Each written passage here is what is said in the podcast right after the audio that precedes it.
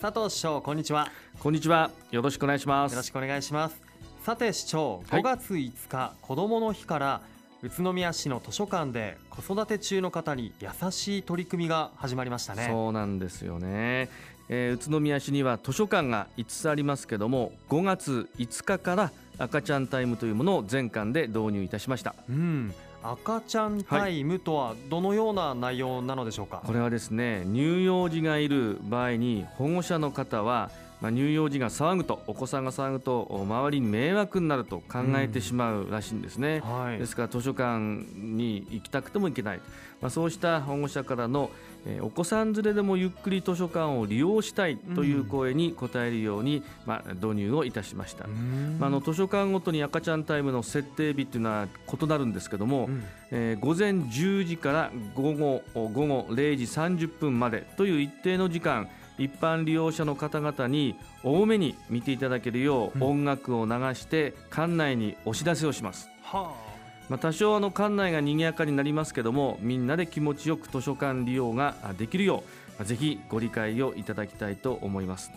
あの実際のところ利用者からもこういった時間帯があると気兼ねなく来られるよとても助かるよと、まあ、大変好評です。うーん、はい。そうなんですねあのー子育て中の方がねお子さんのためにはい。絵本を借りたいんだとか、はあとは子育てのノウハウ本っていうんですか、うん。そういうものを読みたいというお母さんも多いと思うので、はい、えーこういった赤ちゃんタイムっていうのは素敵な取り組みですよね。す。その通りですね。はい、中央図書館東図書館南図書館は第2第4火曜日。上河内図書館は第3金曜日。河内図書館は第2火曜日で時間はいずれも午前10時から午後0時30分までです。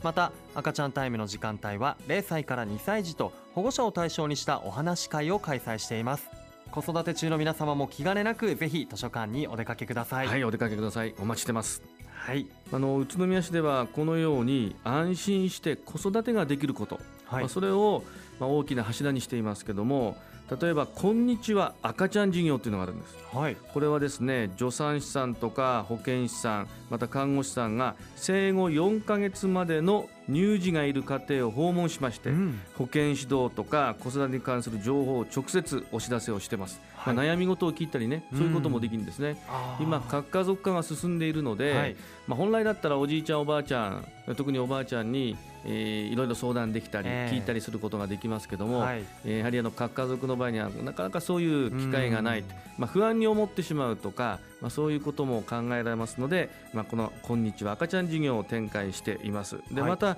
健やか訪問授業っていうのもやってるんですね、うん。これはあの4ヶ月児そして10ヶ月児1歳6ヶ月児3歳児のいる家庭のうち健康審査を受診してない家庭にえー保健師看護師さんが訪問して母子の心身の状況とか、うん。あるいは療育環境やを把握したり、まあ、保健指導をする、まあ、そういうことをして児童虐待の防止を図っていくんですね。どうしても心配ですよね。本当だったら、えー赤ちゃんと一緒に、えー検診に来るわけですけどもそれに来ないっていうわけですから、うん。何かあるのかなと、ね。何事もなければいいんですけども、はい。何事もなければぜひ定期検診というのは必要だからぜひ受けてくださいぐらいで済みますけども、うん。育児のエローゼになっちゃったり、うん。それがさらに進んで虐待なんていうと、はい。大変あの悲しくなってしまいますので、まあ、はいこういう事業を進めてきました。なるほどですね。宇都宮市は本当子育てに優しい町ですよね。そうですねやはりあの子育てしやすい産んでそして子育てしやすいという環境これはあの少子高齢化の中では大切なことだと思うんですね。そうやって安心してうん。お子さんを育てられる宇都宮、はい。住むんだったら宇都宮っていう、まあ、そうなってくれるといいですね。そうですね、はい。そして宇都宮市では将来のまちづくりに向けた調査に取り組んでいるとのことですが、これはどのような調査なんですか？そうですね。あの闇雲にまちづくりっていうのはできませんからしっかりとデータとかそういったものをもとにまちづくりの柱をどんどん作っていくということですけども、うん。まあ、宇都宮市では人口減少そして超高齢社会の対応、まあ、など、まあ、今後の社会の変化に柔軟に対応していけるよう、はい。まあ、長期的にネットワーク型コンパクトシティの形成というのを目指しています。まあ、あのどんな地域地域に住んでいても、はい。えそこで対の住みかとして、えー住み続けることができる。うん。嫁いだとこ生まれたところ、まあ、そこでいつまでも住み続けられる。環境が悪くなったり、まあ、限界集落とかとかでどっかに引っ越さなきゃならない、まあ、そういう街にならないように、まあ、地域間を、まあ、コンパクトシティと見せ見据えて、はい。それを公共交通で結んでいくネットワーク型コンパクトシティというこれからも人口減少等であるいは超高齢社会が来たとしてもん。持続できる街を目指してるんですね。で特にあの今後の都市計画また交通防災環境の整備などのまあ将来のまちづくりのための基礎資料とするため約10万世帯を対象に今回県央広域都市圏生活行動実態調査というのを今実施をしています。はい約10万世帯が対象ということで、は10万世帯というと宇都宮市の、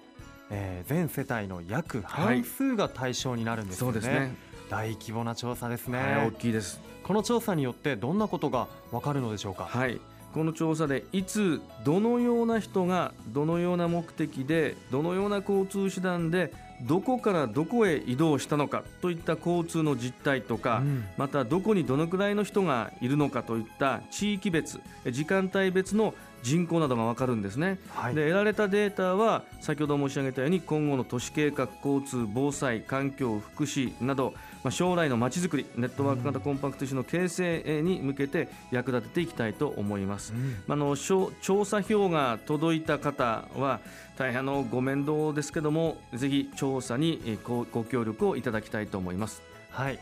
将来の宇都宮市がより一層住みやすくみんなが誇りを持てるような素敵な街づくりにするためにもこうした調査本当に必要ですよねそうですね。はいはい、えー皆様ぜひ調査にご協力をお願いしますぜひぜひお願いいたします。